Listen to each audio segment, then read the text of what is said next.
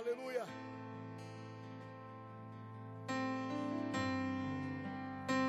Oh. Cobre-me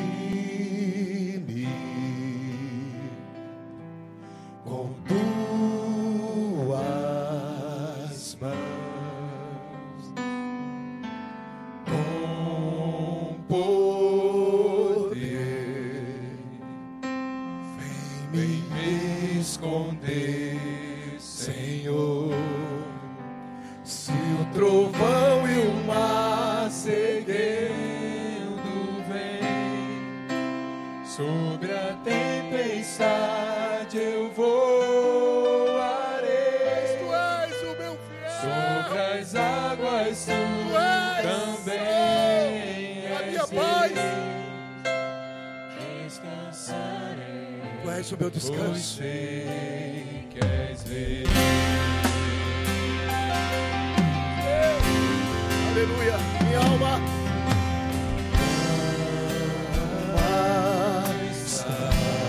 Segura, segura em ti. Essa alma sabe, ela tem certeza. Na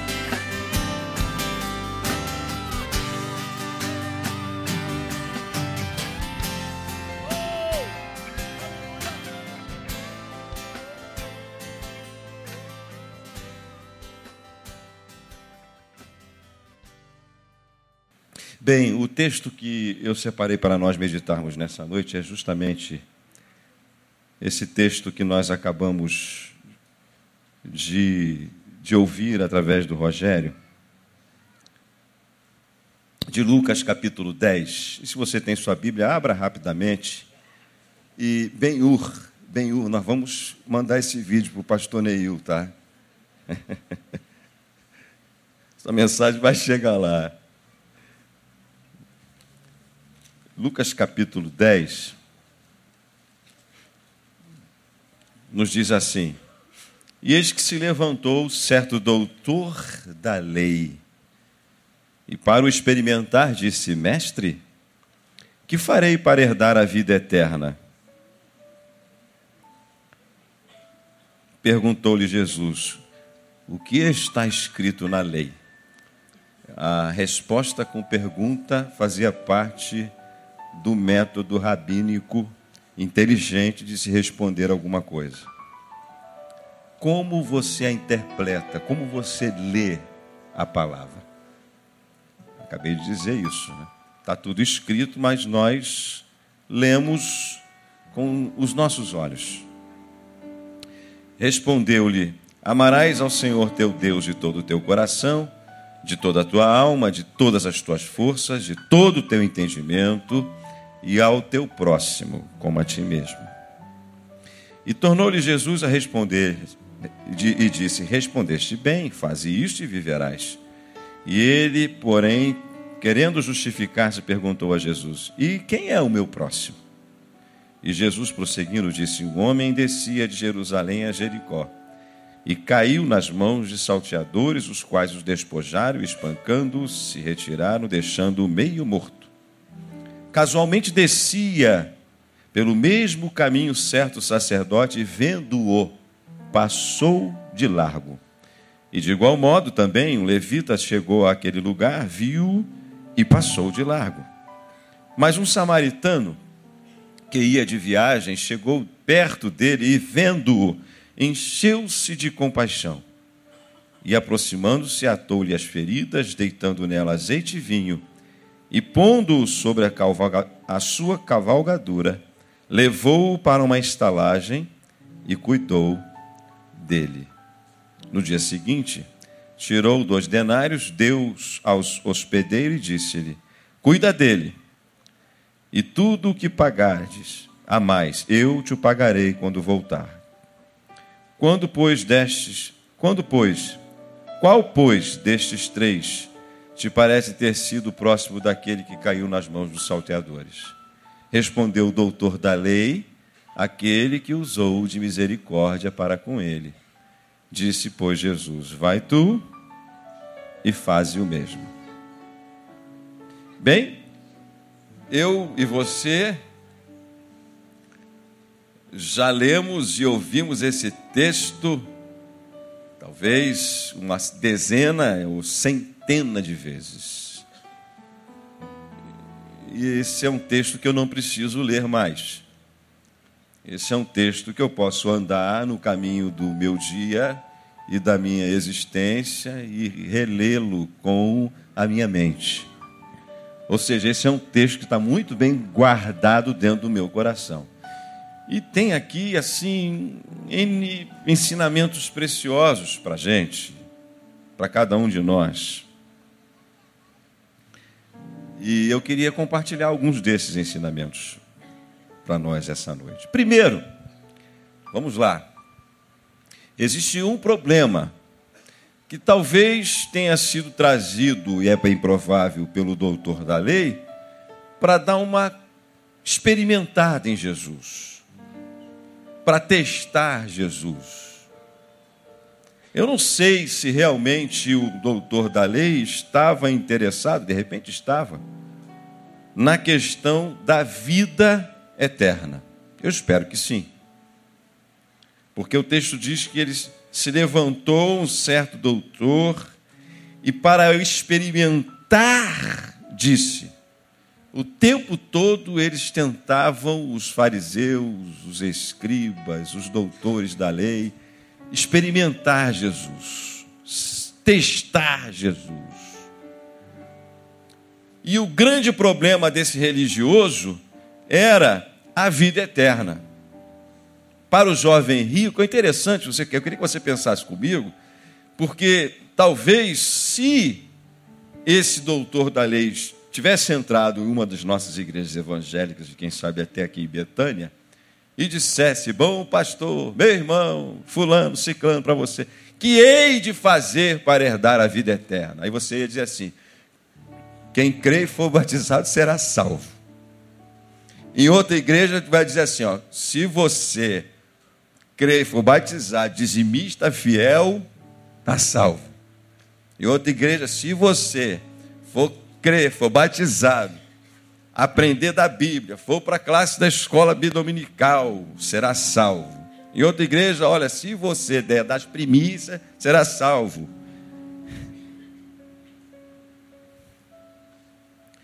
Porque nós temos, nós temos é, respostas automáticas para o nosso evangelismo.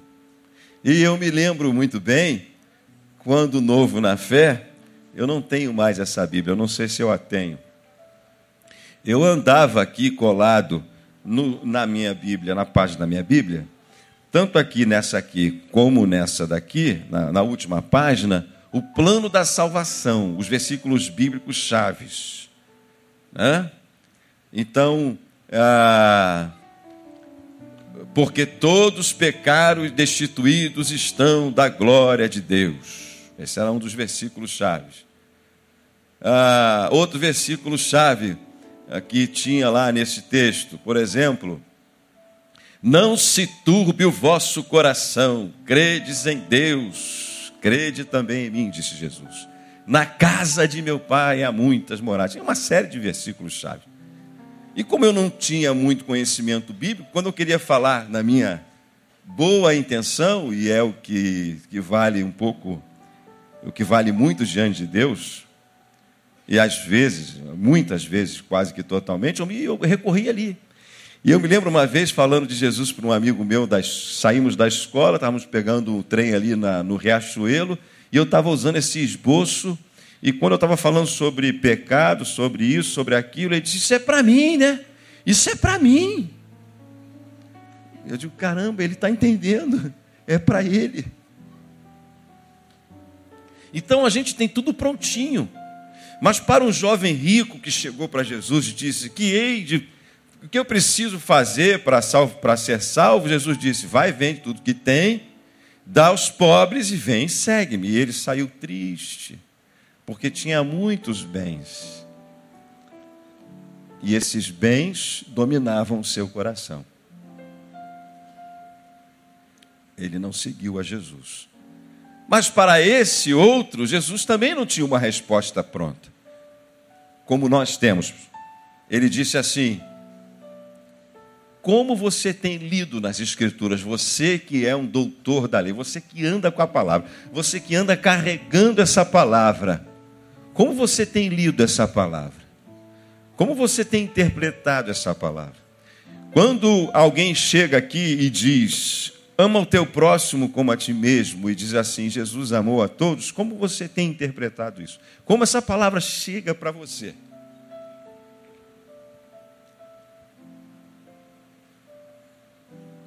Então, existe, existe um problema.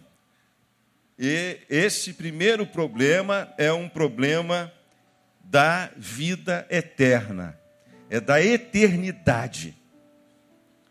Essa é uma pergunta, é uma pergunta que todo ser humano quer saber.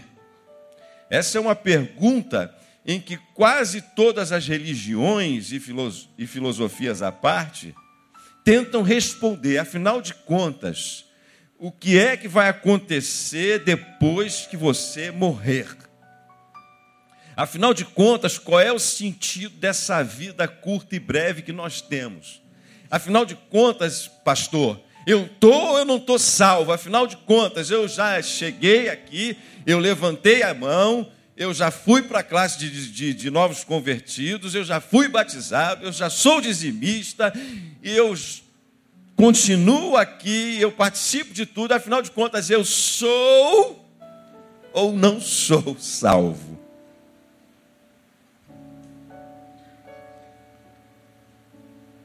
Essa é uma questão. É o problema da eternidade. É o problema de onde você vai passar o restante da sua vida. Aliás, toda a sua vida, que aqui é o restante. Aqui é um pedacinho só da história.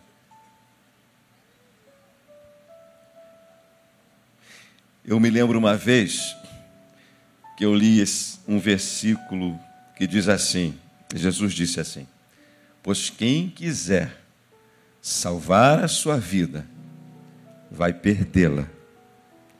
E quem perder a sua vida por amor a mim, vai achá-la. E eu li esse texto por um grupo de juniores de 10, 12 anos de idade, cinco minutos. E eu perguntei para aqueles, aqueles juniores: quem quer perder a sua vida para Jesus? Uns dois, três disseram: Eu quero perder a minha vida para Jesus.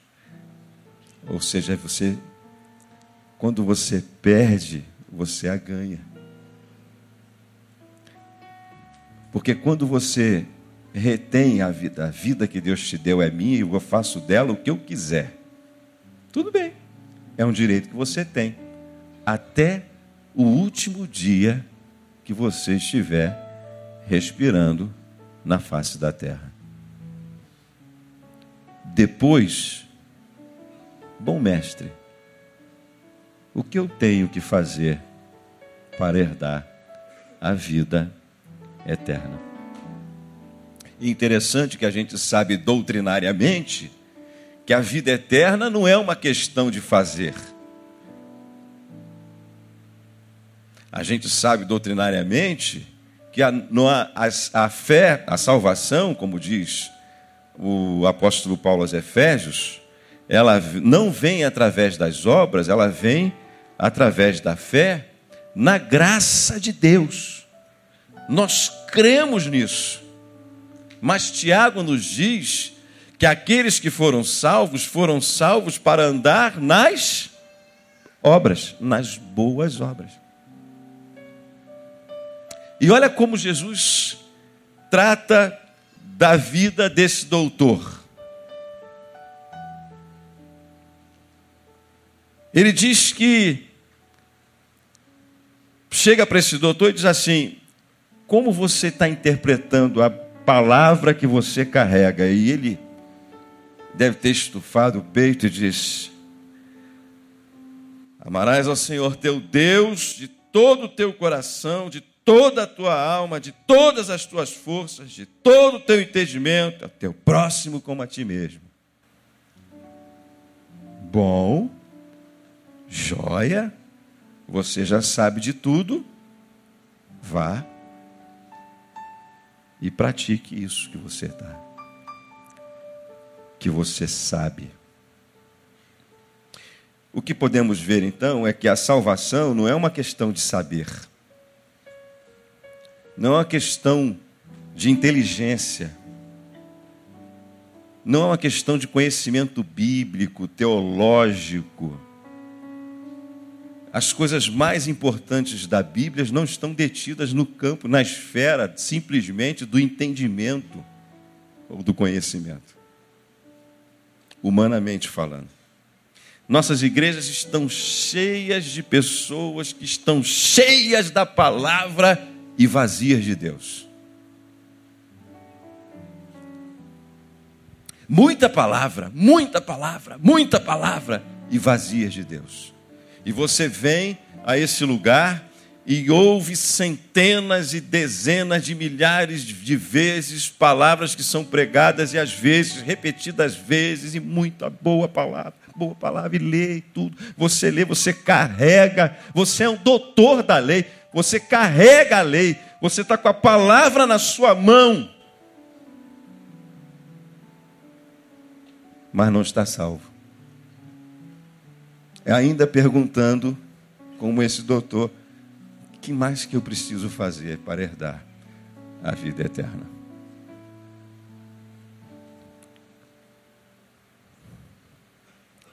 O que mais eu preciso fazer?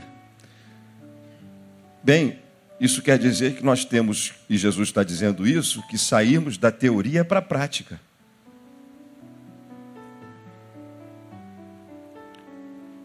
Para quê?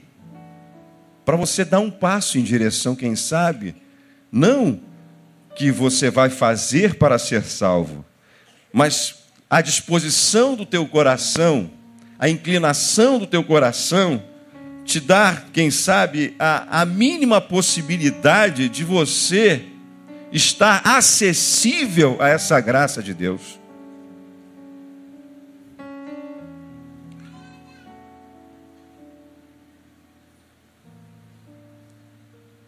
Estamos, estamos cheios da palavra e vazios de Deus, vazios de Deus, vazios de Deus. Se o que importa é amar,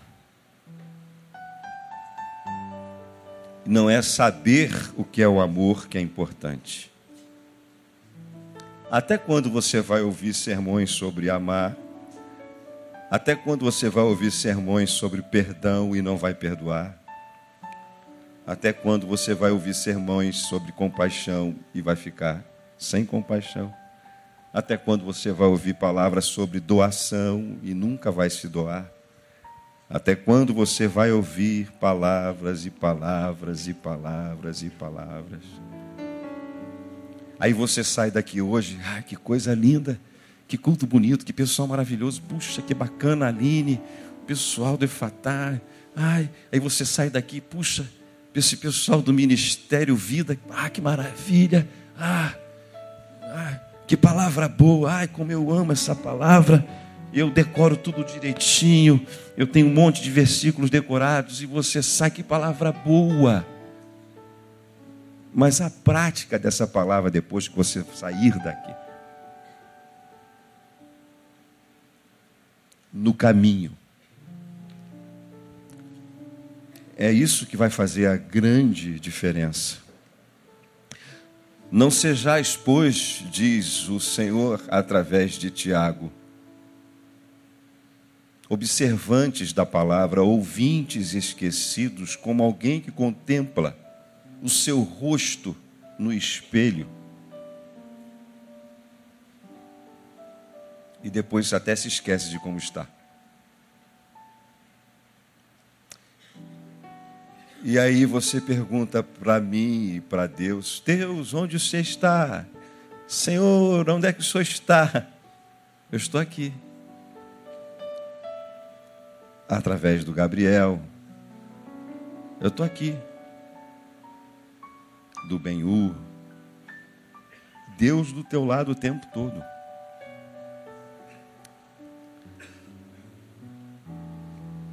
Sabe, o nosso grande, um dos nossos grandes problemas. E veja que o doutor da lei disse: Bom mestre, o que hei de fazer para herdar a vida eterna? Jesus então conta uma parábola. E ele diz assim: Mas quem é o meu próximo? Como uma pessoa tão inteligente pode ser tão besta, imbecil? Pode fazer uma pergunta, digamos assim, que eu digo, de João sem braço. E Jesus então conta essa parábola, a parábola do, do bom samaritano. Sabe, nós nos importamos demais com a nossa própria vida. Nós nos importamos demais com a nossa própria salvação. Nós queremos mover o coração de Deus através dos nossos atos. E não, não é isso que move o coração de Deus a nosso favor. Veja que não se consegue perceber quem é o próximo, quem está vivendo em torno do seu próprio umbigo, quem está vivendo egocentricamente, quem está vivendo narcisivamente, quem está vivendo é, positivistamente, não tem como. Porque tudo parece que está girando em torno de você. E o mundo não é assim. A vida não é assim. Quando é que nós vamos parar de buscar a nossa vida eterna no céu? quando na realidade a vida eterna desceu do céu para a terra. Amar a Deus e ao próximo como a ti mesmo. Quando é que nós vamos dispor do nosso burrinho, do nosso azeite, do nosso vinho, do nosso dinheiro e do nosso tempo? Sabe, esses religiosos, o sacerdote, o levita, eles desciam de Jerusalém para Jericó. Eles tinham acabado de sair do culto, das suas funções religiosas, como doutor na lei. Quando eles viram a, o homem atingido e semi-morto, desmaiado, a Bíblia diz que eles passaram de largo.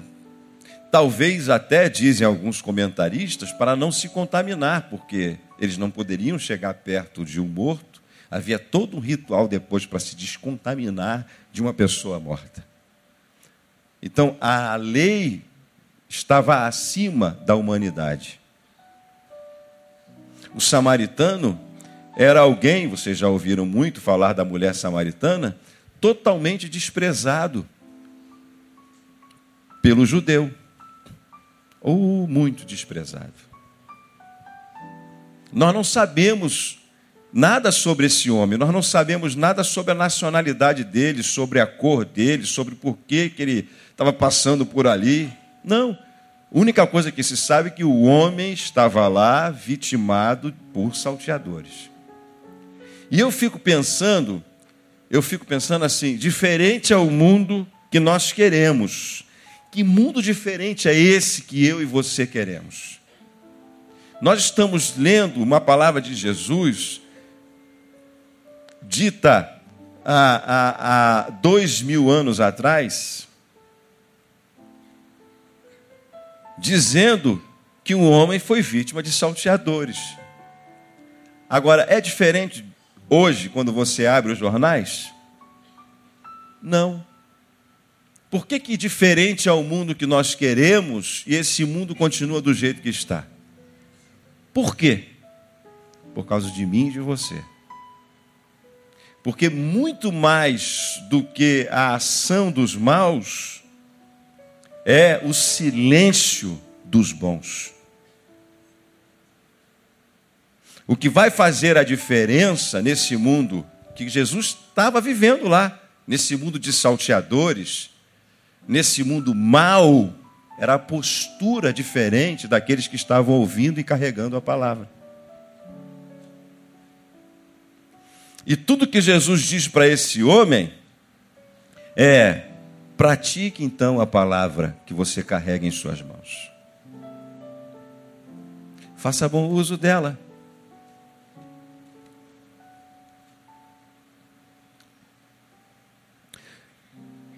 O preconceito, o preconceito de uma situação dessa que nós vivenciamos, de qualquer tipo de pessoa, com qualquer tipo de deficiência que possa se imaginar, vem, na maioria das vezes, dentro da própria família. A rejeição vem da própria família, dos próprios familiares. Depois ela se estende na escola, com os amigos, nas ruas. No, no dia do síndrome de Down, eu passei aqui o vídeo de uma tribo indígena que enterra viva as crianças. Teve gente que tampou os olhos, não quis ver. Enterra viva as crianças que têm qualquer tipo de dificuldade congênita. Elas são enterradas vivas.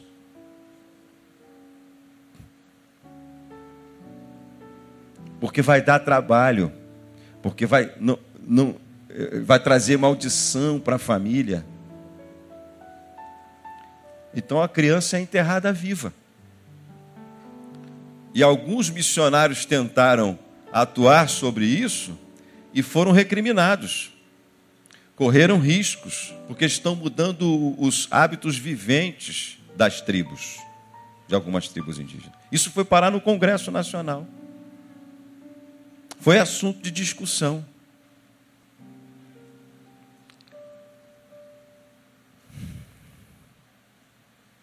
Será que nós estamos dispostos a, a consagrar aquilo que temos? Eu li num livro de Eduardo Moreira, um livro que fala sobre encantadores de vida. Eu vou pregar sobre isso outro dia. E tem uma frase desse livro que eu gravei. A frase é a seguinte, ó. É mais ou menos assim. O melhor presente que você pode dar para você é a sua saúde. E o melhor presente que você pode dar para alguém é o seu tempo. Leu lá? E o melhor presente que você pode dar para alguém é o seu tempo. Sabe, eu fiquei pensando nesse samaritano eu digo, caramba, esse cara, ele parou de fazer o que ele, que ele ia fazer. Para onde é que ele iria? Qual era a prioridade do lugar que ele iria? Ele tinha azeite e vinho. Ele tinha uma atadura para socorrer aquele homem machucado. O texto bíblico diz que ele deitou azeite, vinho, uma atadura, ele colocou, se fosse hoje em dia, né? Colocou aquele homem semi-morto no seu carro, seu burrinho, seu cavalo. Ele levou até um lugar. O texto bíblico diz que ele cuidou dele lá na estalagem e depois pagou para que cuidassem dele. E depois ele disse que voltaria para ver como estava aquela pessoa. E que se gastasse algo mais, ele pagaria mais. E eu fiquei pensando, gente, parece que ele já saiu ele já saiu de casa assim: olha, eu tenho que ir tal lugar, mas se eu encontrar alguém, eu tenho aqui tudo que eu posso fazer para ajudar qualquer pessoa no caminho.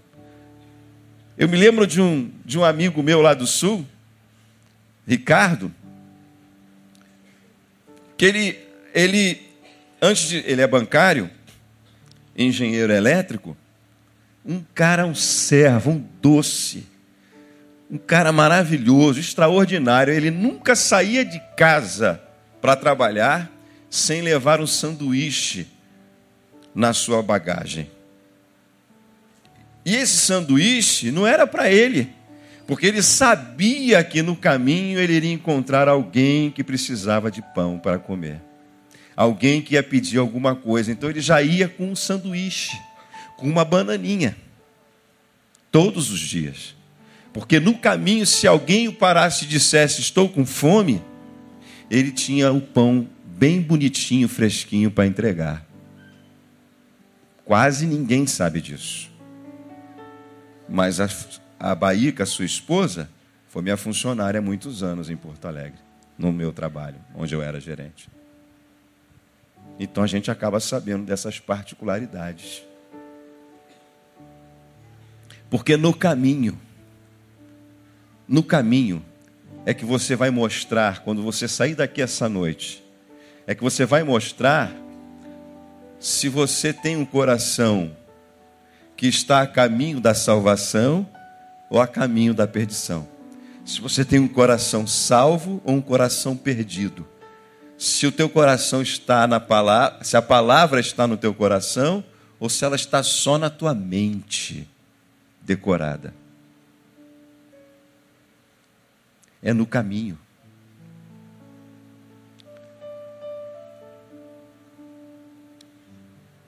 Sabe, gasta-se gasta-se um pouco mais para educar uma criança com autismo. Gasta-se muito mais tempo dos pais. Eu vejo mães e pais reclamando dos seus filhos, eu não aguento mais dando o pior do seu tempo para os seus filhos. Quem tem um filho autista precisa dar o dobro do seu tempo. E se a melhor coisa que você pode dar para alguém é o seu tempo, muito mais para os seus. A gente sabe de pais que gastam oito horas lavando o seu carro, mas não brincam com seus filhos uma horinha. Mães que gastam horas limpando a sua casa e só sabe brigar com os seus filhos que desarrumaram a sua casa. Porque as coisas, irmãos, estão se tornando mais importantes do que as pessoas. Há uma frase que eu guardo muito bem no meu coração: pessoas são mais importantes do que as coisas. Então, presta atenção. Em algum momento da sua vida, quando você estiver decidindo alguma coisa no caminho, e você vê alguém que é o teu próximo, que não, nem é um. Nem, não precisa ser necessariamente teu parente, ou da tua nacionalidade, ou da raça que você mais gosta. Alguém que no caminho precisa de você, e você pode dizer que pessoas são mais importantes do que as coisas que você ia fazer. E você pode parar, porque o melhor que você pode dar para alguém é um pouco do seu tempo. Quem dera que você saía, saísse daqui essa noite perguntando quem é o meu próximo, sabendo quem é o meu próximo, mas muito mais, ouvindo de Jesus, é vá e faça isso. As coisas de Jesus são muito práticas. Bem, eu vou parando por aqui. Eu já há muito tempo, há muito tempo na minha vida, eu cansei de teoria. Cansei de blá blá blá. Cansei de ser um pastor papagaio que fica repetindo versículo bíblico nos púlpitos das nossas igrejas.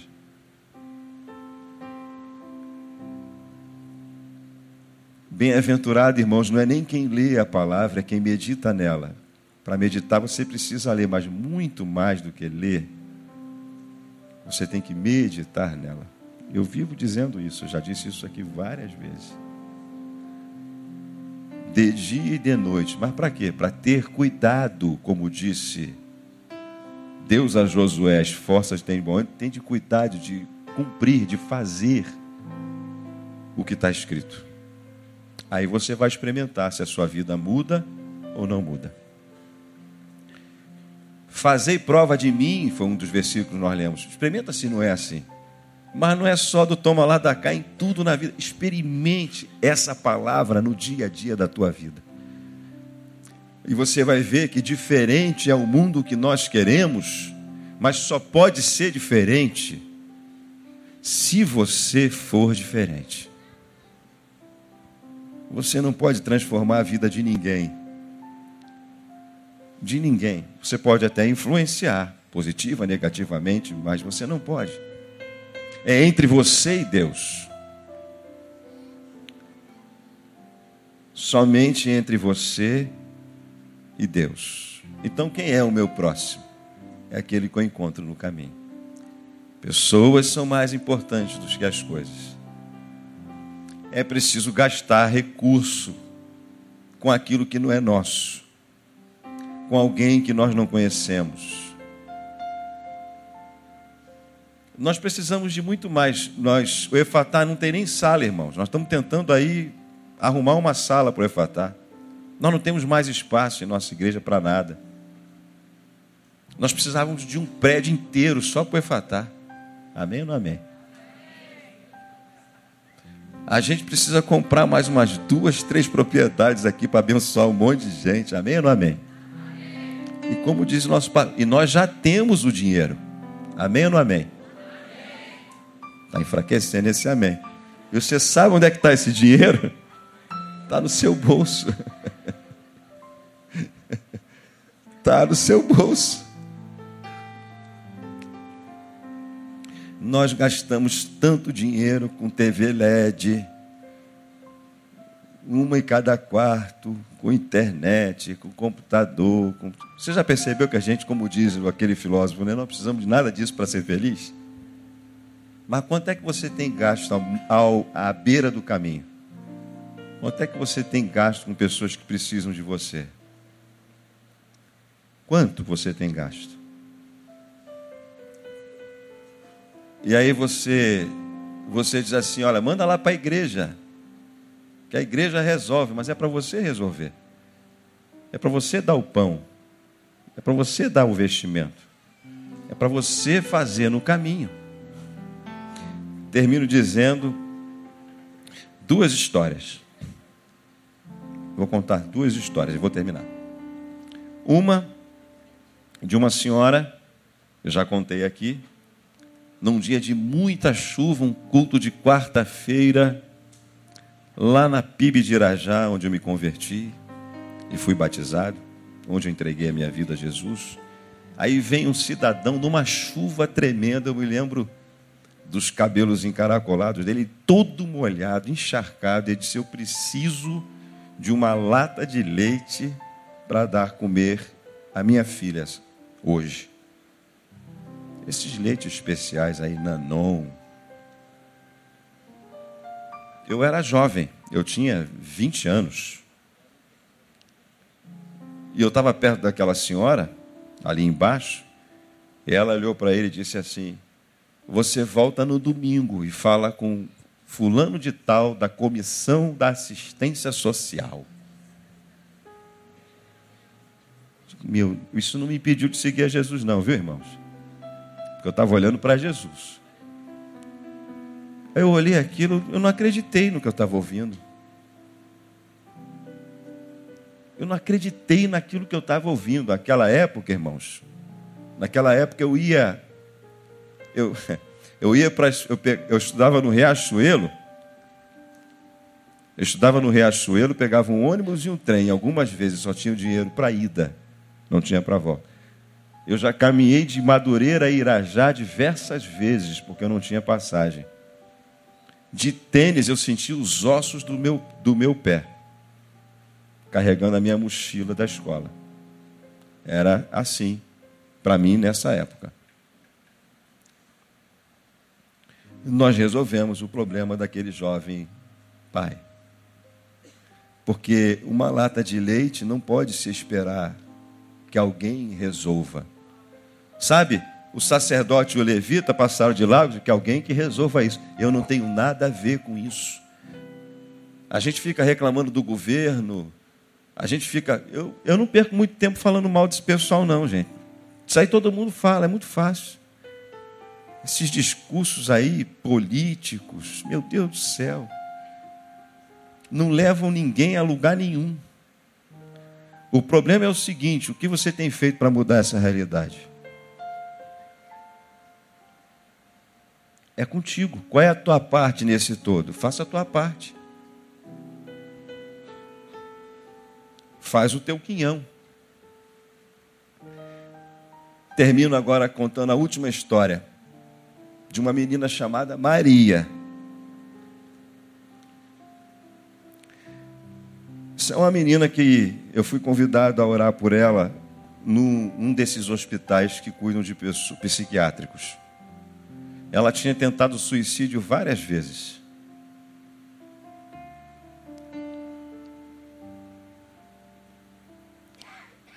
E a colega dela disse assim: Pastor, preciso que o senhor vá comigo orar por, por uma amiga. Ela já tentou várias vezes o suicídio e tentou cortar o pulso. E ela disse: Pastor, eu acho que tem alguma coisa espiritual nisso. Eu disse, Deve ter mesmo. Então vamos lá visitá-la. E nós fomos, era uma clínica particular, Clínica São José no Belém Velho ou Novo, se você gosta de geografia e quer saber o nome de tudo, lá em Porto Alegre, Rio Grande do Sul. Eu fui com ela num, num sábado, se eu não me engano. Sim, foi num sábado. Sentei, era dia de visita, ela um pouco dopada daqueles remédios e injeções que se dão, sentada, e eu percebi que algumas pessoas a vinham visitar. E eu, quieto, ouvindo e vendo o relacionamento dela com os parentes e amigos. E em determinado momento, os amigos foram chegando, outros foram saindo, outros foram chegando, outros foram saindo. Em determinado momento, ela estava falando que tinha horror ao hospital e que ela queria muito sair dali. Ela disse: Você sabe, né? Eu fiquei mais de um ano no hospital. Um ano no hospital? Então, eu rompi aquele meu silêncio, de quem está ali só observando o que está acontecendo, e perguntei assim: Mas afinal de contas, o que, que você teve para ficar um ano em tratamento no hospital? Aí ela disse: eu não posso dizer isso, eu não posso dizer, eu não posso dizer, eu não posso dizer. Aquilo angustiou de uma forma tão grande. Eu disse: tá bom, você não precisa dizer nada. Eu só quero dizer uma coisa para você. Eu fui trazido aqui pela sua amiga para orar por você. Eu sou pastor, eu fui trazido aqui para orar por você. Então eu perguntei, eu fiz essa pergunta para você para conhecer um pouco mais você e poder orar por você especificamente sobre a sua vida. Então, quando ela soube disso, é como se tivesse dado um start ali nela. E ela ela começou a falar na presença dos seus amigos. Sua casa foi invadida por salteadores É forte o que eu vou dizer, hein? Prepare seu coração. Ela tinha seis, cinco, sete anos de idade por aí. Ela tinha um irmão surdo. Meu pai também é surdo. E aqueles homens queriam fazer maldade com a sua mãe. E você sabe o que a sua mãe fez? Entregou os filhos para essa maldade. Entregou ela e entregou o seu irmão.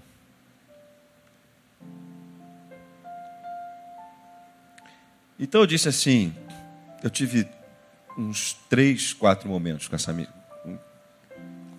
quatro tempos com essa menina. Eu disse: não. E aí eu fui levada para o hospital, pastor. E eu nunca mais vi minha mãe, minha mãe sumiu. Eu nunca mais vi meus irmãos, eu nunca mais vi minha família. Eu disse, mas você pode estar equivocada. É, pode não ter sido desse jeito. Ah, pode ter acontecido alguma coisa com seus irmãos, com a sua mãe. Você pode ter. O que faz você pensar que sua mãe era realmente tão má assim? Ah, pastor. Ah, pastor, quando, quando nós apanhávamos da nossa mãe, ela amarrava as nossas mãos, nos, nos pendurava no, nos caibros do telhado, batia tanto na gente e depois jogava sal grosso. Bom, eu disse bem, agora eu sei porque que ela não ela quer se suicidar. Então ela disse que achava depois que ela saiu do hospital ela saiu do hospital, ela não tinha lugar para ficar e ela foi morando na casa das pessoas, então ela fazia serviço nas casas das pessoas. Depois as pessoas não a queriam mais, ela ia para a casa de um, de outro, de um, de outro. E um dia ela arrumou um namorado e ela achou que esse era o príncipe encantado da vida dela, o libertador. Agora eu vou ter um marido, uma família. E ela casou com essa pessoa, se juntou, foi morar junto e Lá pelas tantas ela engravidou, mas ele era muito ruim para ela. Ele a maltratava muito. E enquanto ainda ela estava grávida, ela disse assim: O meu filho não vai ver eu apanhar do pai dele. E ela, quando teve aquela criança, ela fugiu. E ela foi parar nas ruas, como essas pessoas que nós encontramos aí pedindo para comer, dormindo debaixo das, das marquises. E a família do, do marido, que também a maltratava muito, porque como ela era de pigmentação negra, e a da família era, a, era alemã, de origem germânica, então ela, ela nem podia comer junto na mesa. O prato dela não era o mesmo, era descartável tratavam ela como bicho. Só uns detalhes para você ver. Então, ela fugiu com a criança, mas a família foi atrás porque queria a criança. Até descobriam onde ela estava e tiraram a criança dela. O conselho tutelar também estava ajudando a procurar a criança. Ela disse, mas é meu filho, eu amo meu filho. E, ela, e o cara disse assim: ah, você tem que arrumar um lugar, você tem que ter condições de cuidar do teu filho para nós entregarmos se vira, nem que você vá se prostituir. Nós não estamos nem interessados no que você vai fazer. Você tem que ter dinheiro para cuidar do teu filho, senão você não pode ter o teu filho. Aí ela disse assim: Ah, pastor, na frente dos seus poucos amigos que ainda restavam no hospital. Aí, pastor, aí eu descambei de vez. Aí eu eu tinha que fazer aquilo por um, um cachorro quente para não passar fome. Aí, pastor, eu me larguei porque eu sou suja, eu sou suja, eu sou suja, eu sou suja, pastor, eu sou suja. Eu disse: Você não é suja, você é limpa. Porque o sujo, nem sujo se sente. Só se sente sujo quem é limpo. Por isso você é limpa. Você não é suja, você foi acometida por essa vida e Deus, que é justo, não vai deixar você morrer sem que você saiba disso. Agora eu posso orar por você. E eu orei. E disse: então, terça-feira eu volto, no próximo dia da visita, para te dar uma olhada. E eu voltei. Cadê a Maria? Recebeu alta no dia seguinte.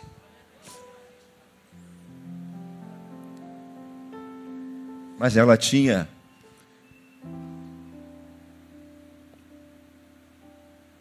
aquilo que alguns poderiam chamar de câncer nas suas axilas, tudo somatizado.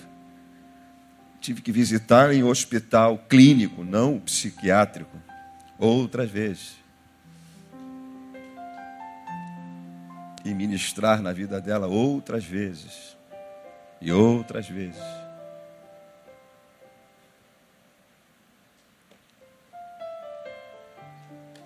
Por que conta essa história? Só por um motivo. Há muita gente à beira do caminho. Ela foi recolhida por uma mulher que não era crente evangélica. Eu conheci a mãe, aquela que chamava de mãe. A pegou na rua, suja. A trouxe para dentro da sua casa, cuidou dela, gastou dinheiro com ela ela só não tinha entendimento para ajudar essa alma a se libertar da história dessa vida. Há muitas pessoas à beira do caminho precisando de, da gente. Estão nas ruas, estão nas marquises.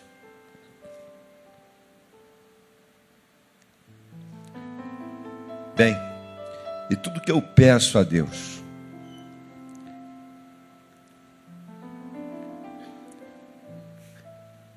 se, a, se for possível em algum momento,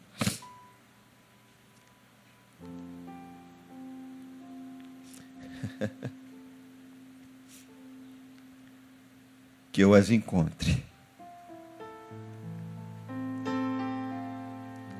Que eu passe e veja, que eu não olhe de largo, que eu gaste o meu tempo que eu pare de fazer o que eu ia fazer, que eu achava que era importante. Mas se tem alguém lá na beira do caminho queira ajuda, que precise de ajuda, que privilégio seria eu ser usado pelo Senhor para ajudar alguma dessas pessoas. São muitas as pessoas à beira do caminho. Nós temos mais do que precisamos, irmãos. Nós trabalhamos pela comida que perece. Nós nos preocupamos demais com aquilo que é nosso. Nós nos preocupamos demais com o carro novo, com a casa nova. Eu poderia falar tanto, tanto, tanto, tanto de gente, por exemplo, que vem trazer o seguinte problema para nós orarmos. Uma mulher veio trazer para mim uma vez, pastor, eu estou numa dúvida tremenda. Eu disse, irmã, estou muito angustiado. Qual é a sua angústia, irmã? Eu estava morando ali no apartamento alugado e, me, e, o dono me pediu o apartamento. Eu digo, sim, irmã, qual é o seu problema? É que eu tenho duas casas para morar e não sei qual delas vou morar.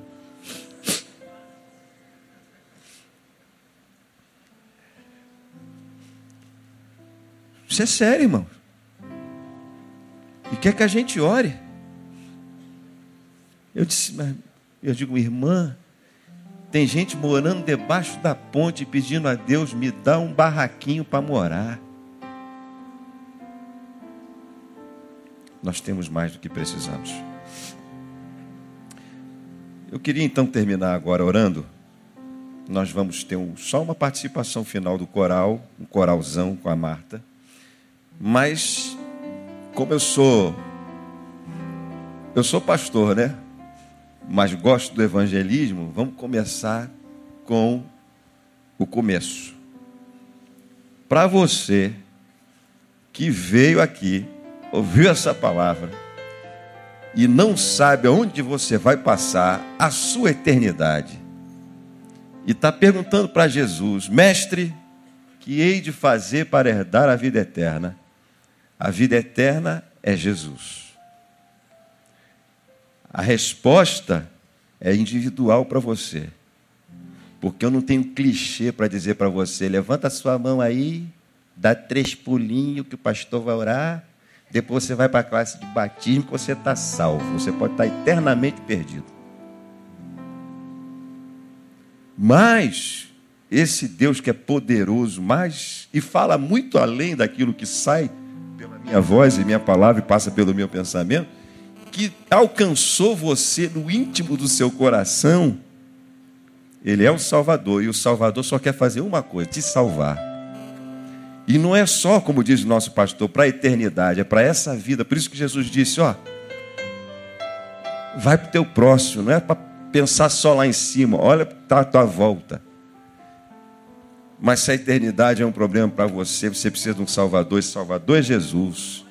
E você pode sair daqui dizendo: Eu quero o Salvador Jesus. Se você quer o Salvador Jesus, nós vamos cantar uma canção. Aí eu vou pedir que você fique, só você que quer o Salvador Jesus e que quer saber aonde vai passar a eternidade. Aí eu quero dizer assim: você fique em pé no lugar onde você está, que nós vamos dizer assim: glória a Deus, Deus te abençoe. E aí eu quero orar com você. O restante, irmão, vai tu e faça o mesmo. Não vem para cá para frente para pedir oração, porque isso não é questão de oração, isso é questão de ação. Mude o seu modos viventes, faça a diferença porque o mundo continua o mesmo. Tendo ladrão, salteador, gente matando, gente roubando, gente fazendo de tudo. A diferença está na sua atitude, na nossa atitude. Vamos cantar essa canção rapidinho, aí você tem o um tempo para refletir. E ficar em pé. E aí nós vamos abençoar você. Se você quer o Salvador Jesus então você fica em pé no lugar onde você está e disse, dizendo: Eu quero o Salvador Jesus.